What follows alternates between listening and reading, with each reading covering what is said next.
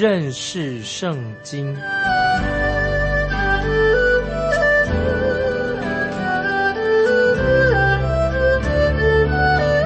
认识上帝的话，把上帝的话带到全世界。本节目是由认识圣经机构和环球广播电台联合制作，欢迎收听。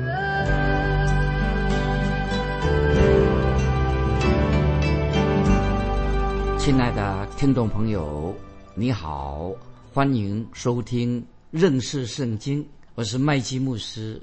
我们继续看旧约的撒加利亚书第十一章第十节。撒加利亚书十一章十节，我折断那称为荣美的杖，表明我废弃与万民所立的约。注意，这节经文很重要。说到我折断那称为荣美的杖，听众朋友你要记住哦。荣美是什么意思呢？就是恩惠的意思。先知撒加利亚的意思是什么呢？他要把杖折断，就是神要收回他的恩典了。当神带领以色列百姓进到应许之地的时候，那么神曾经应许要祝福他的百姓以色列百姓，神也应许要保护他们不受到仇敌的攻击。这个时候，神用恩典的话要对待那些。从巴比伦回归的渔民，我们在之前我们在撒加利亚书第十章第十章六节，神已经说过：“我要兼顾犹大家，拯救约瑟家，要领他们归回，我要连续他们。”那么神为什么这样做呢？不是因为他们配得神对他们这样的祝福，也不是说他哦，这这些回归的以色列百姓啊，他们就顺服神的，不是这份顺服。其实以色列百姓啊，这些回归仍然是什么？他们是悖逆的，神还是施怜悯，但是等到总有一天，如果他们仍然是悖逆神的时候，没有悔改的时候啊，神就停止，就不再施怜悯给他们了。那么这样会什么结果呢？神就会。废除他的约，就是神曾经跟他的百姓立约，神就废除他的约，不再施恩惠给他们，不再怜悯他们了。那我们继续看撒加利亚书十一章第十节，下面我们表明我废弃与万民所立的约。这里神所要说的什么呢？就是神自己要废弃他所立的约，是什么意思？神要废去。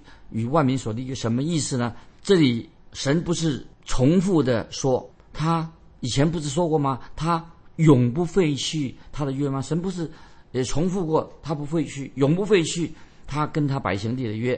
但是听众朋友注意，你要知道，立约乃是也有条件在其中的，有条约有的约是有条件的，跟无条件的约之间有差异啊。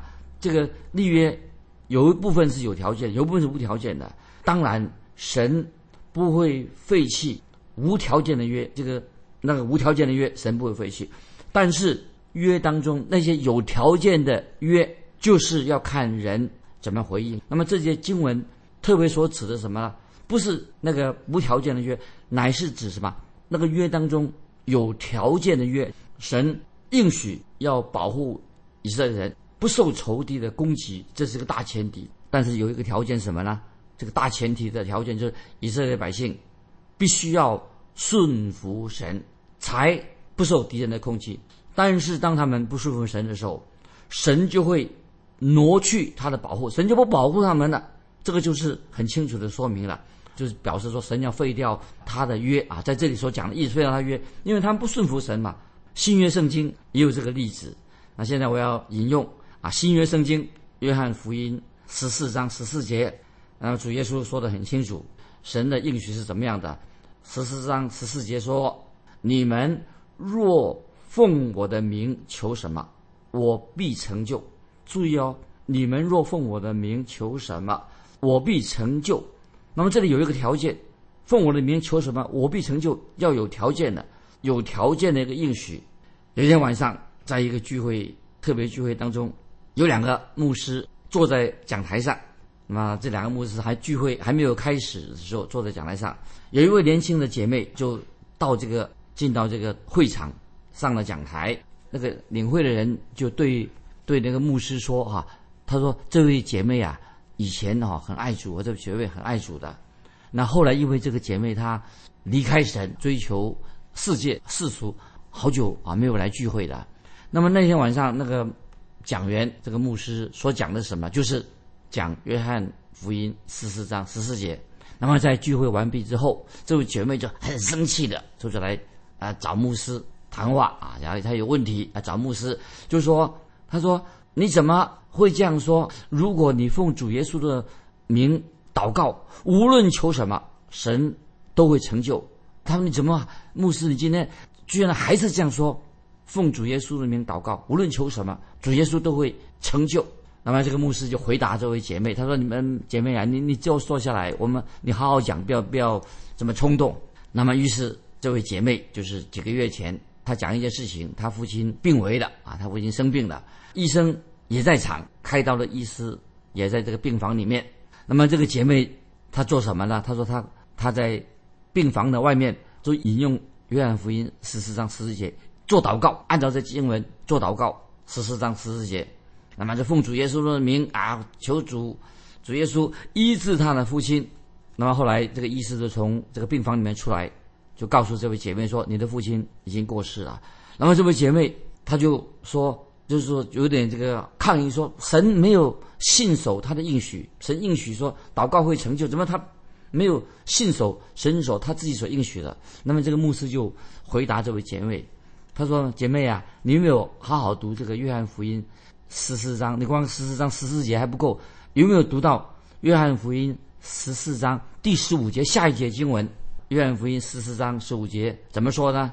你们若爱我，就必遵守我的命令。这是十四章十五节说：你们若爱我，就必遵守我的命令。那么接下来啊，这牧师就再告诉这个姐姐妹，他说：如果你有一张。”啊，写一张支票给别人，也签上那个人的名字啊，来兑现。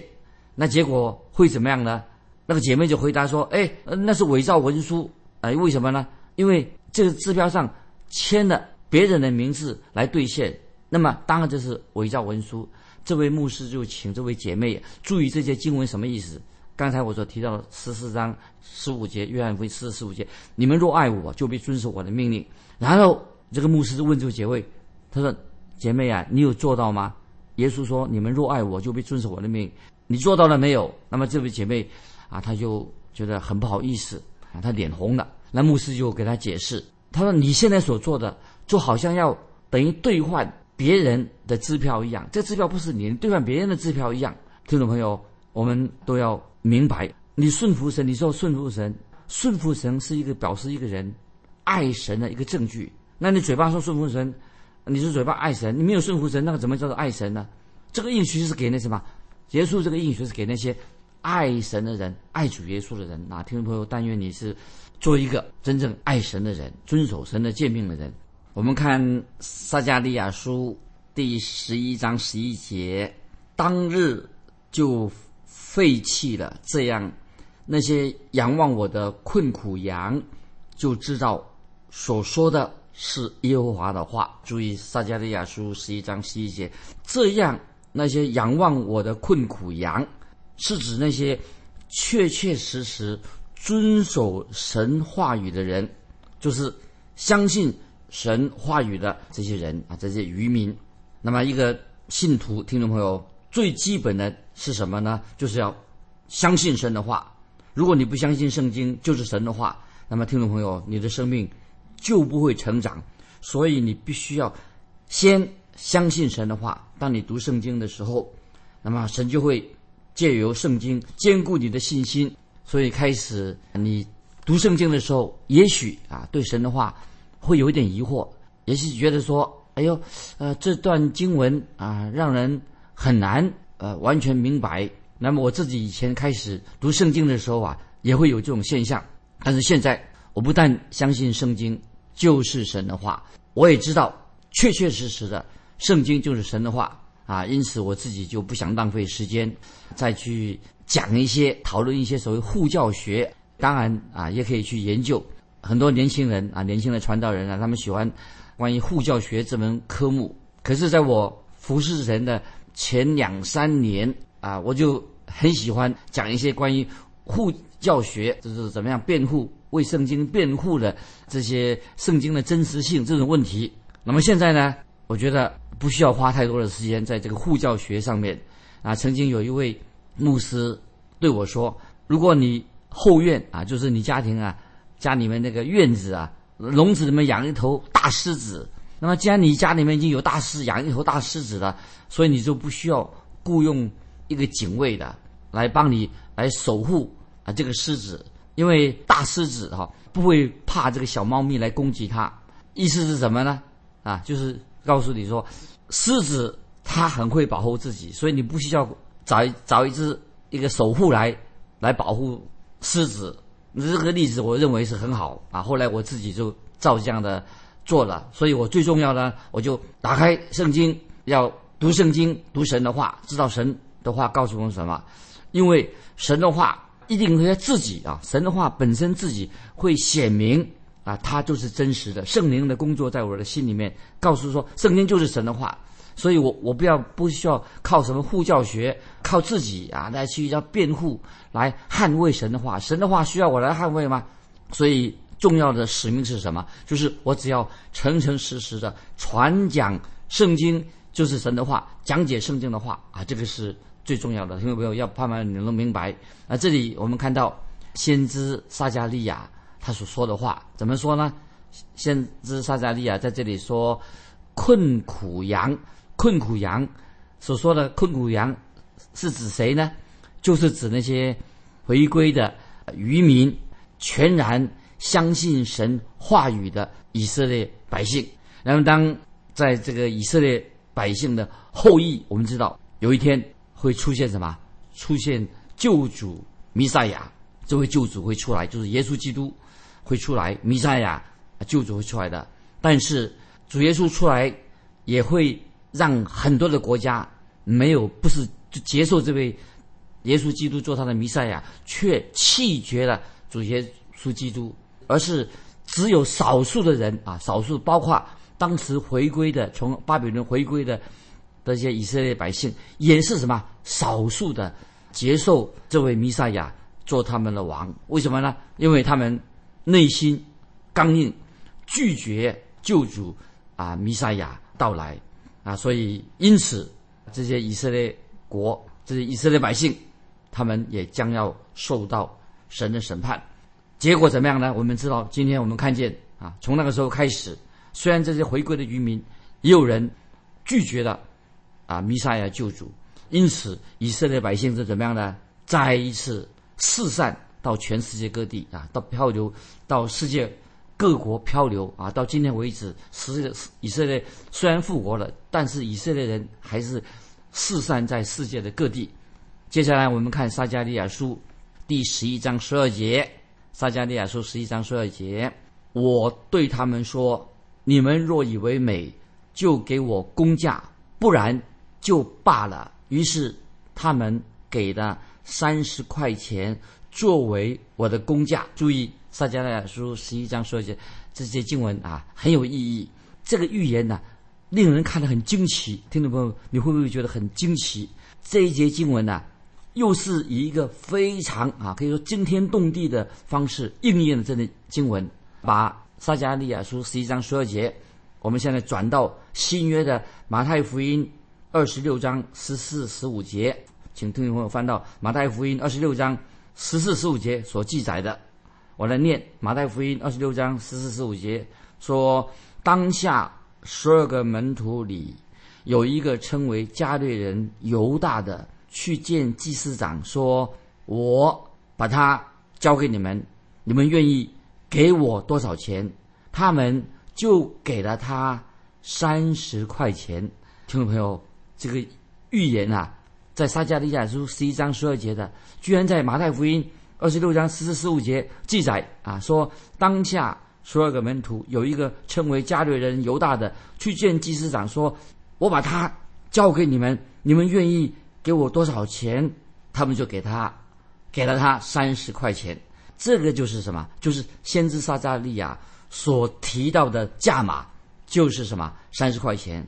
当然，当时要出卖耶稣这些，包括这些祭司长，他不愿意多给，所以我就怀疑呀，这个犹大啊，出卖耶稣犹大，也可能也不同意同意这个价码，怎么是给三十块钱？我们继续看那个经文啊，看撒加利亚书啊所说的啊啊，于是他们给了三十块钱作为我的工价，这撒撒加利亚所说的啊，马太福音，我们再再回到马太福音。二十七章七九到十九十两节的记载，我们现在看马太福音二十七章九到十节的记载，怎么说呢？九到十节说，这就应验了先知耶利米的话，说他们用那三十块钱，就是被固定之人的价银，是以色列人中所固定的买的。摇户的一块田，这是照着主所吩咐我的。听众朋友，马太福音这里引用到二十七章啊，马太福音九到十节啊，他说就应验了先知耶利耶利米的话。听众朋友，你看好奇妙，在耶利米书啊，我们现在翻到耶利米书十八章一到四节怎么说，就可以明白了。撒迦利亚书十八章一到四节，他所说的预言就是引用了。撒加利亚书十一章的十二十三节啊，听我们这个了解了吧？耶利米书十八章一到四节所预言，也是什么？马太福音二十七章九到十节的说明了，就应验了先知耶利米的话，所以就是引用了什么？耶利米书十八章一到四节所说的预言是引用什么？引用撒加利亚书十一章我们所念过的十二十三节的预言，为什么呢？因为主耶稣的时代。耶利米在主耶稣，因为在主耶稣的时代，耶利米书被公认为在先知书当中是第一本先知书啊，在耶利米书是公认为是先知书里面，它是第一卷书，第一卷书。那接下来我们要进到撒迦利亚书十一章十三节，注意撒迦利亚书十一章十三节，耶和华吩咐我说，要把众人所固定的美好的。价值丢给姚户，我便将这三十块钱在耶和华的殿中丢给姚户了。这是撒迦利亚书十一章十三节，关于这个三十块钱的事情啊。我再念一遍十三节：耶和华吩咐我说，要把众人所固定的美好的价值丢给姚户，我便将这三十块钱在耶和华殿中。丢给姚户了。那么这里另外一个翻译，另外一个翻译是什么呢？翻译就是美好的价值。有的版本是做这样美好的价值啊。这是刚才我们读的十一章十三节啊，所固定的美好的价值，翻译成什么？一个贵重的、很贵重的一个价值。那么意思是说很昂昂贵的、很昂贵的价值的意思。听众朋友，你听过有人说有没有听过人常常这样说？哎呦，这个东西好贵哦。啊，这件东西我买来的好贵哦！在刚才我们所读的撒迦利亚书十一章十三节就说啊，要把众人所固定美好的价值。那么听众朋友，你觉得三十块钱怎么会只只值三十块钱所固定的叫做美好的价值呢？只值这三十块钱吗？为什么呢？因为他们认为主耶稣可能只值得这一点点钱而已，因为他们。不愿意多给当时的祭司长，不愿意多给，认为主耶稣也不过值得三十块钱而已，只肯付三十块钱的银钱，太廉价的。听众朋友，后来我们看见出卖耶稣的犹大怎么样处理这三十块的银钱呢？那么我们接下来啊，我们再继续看撒迦利亚书十一章十三节下半啊，下半怎么说？我便将这三十块钱。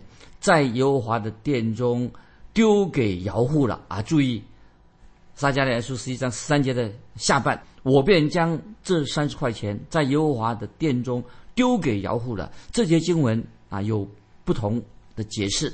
那么有些圣经的解经家的学者这样说，他认为说，他们认为说丢给姚户应该翻译说翻译是吧？是丢给司库啊，不是摇户，是丢给那个管钱的，丢给司库。那么当出卖耶稣的犹大进到圣殿之后，他把钱扔在那里，扔在那里。但是啊，在马太福音啊，我们可以翻到马太福音二十七章六七节怎么记载的？马太福音二十七章六七节所记载的，祭司长拾起银钱来说：“这是血价，不可放在库里。”他们商议，就用那银钱买了姚户的一块田，为要埋葬外乡人啊！注意，这是马太福音二十七章六七节所记载的啊。祭司长十几银钱来说：“这是血价，不可放在库里。”啊，他们商议，就用那银钱买了姚户的一块田，为要埋葬外乡人的。所以这个跟撒加利亚书十一章十三节下半已经说了。撒加刚才我们读过了十一章十三节下半的撒迦利亚书，我便将这三十块钱在耶和华殿中丢给姚户了。听众朋友，从这里比较来看的话，这个不是一个意外，是圣经当中什么很惊人的。这个经文的应验，就是不是一个突然的啊，是圣经当中最令人震惊的经文啊！怎么会这么奇妙应验呢？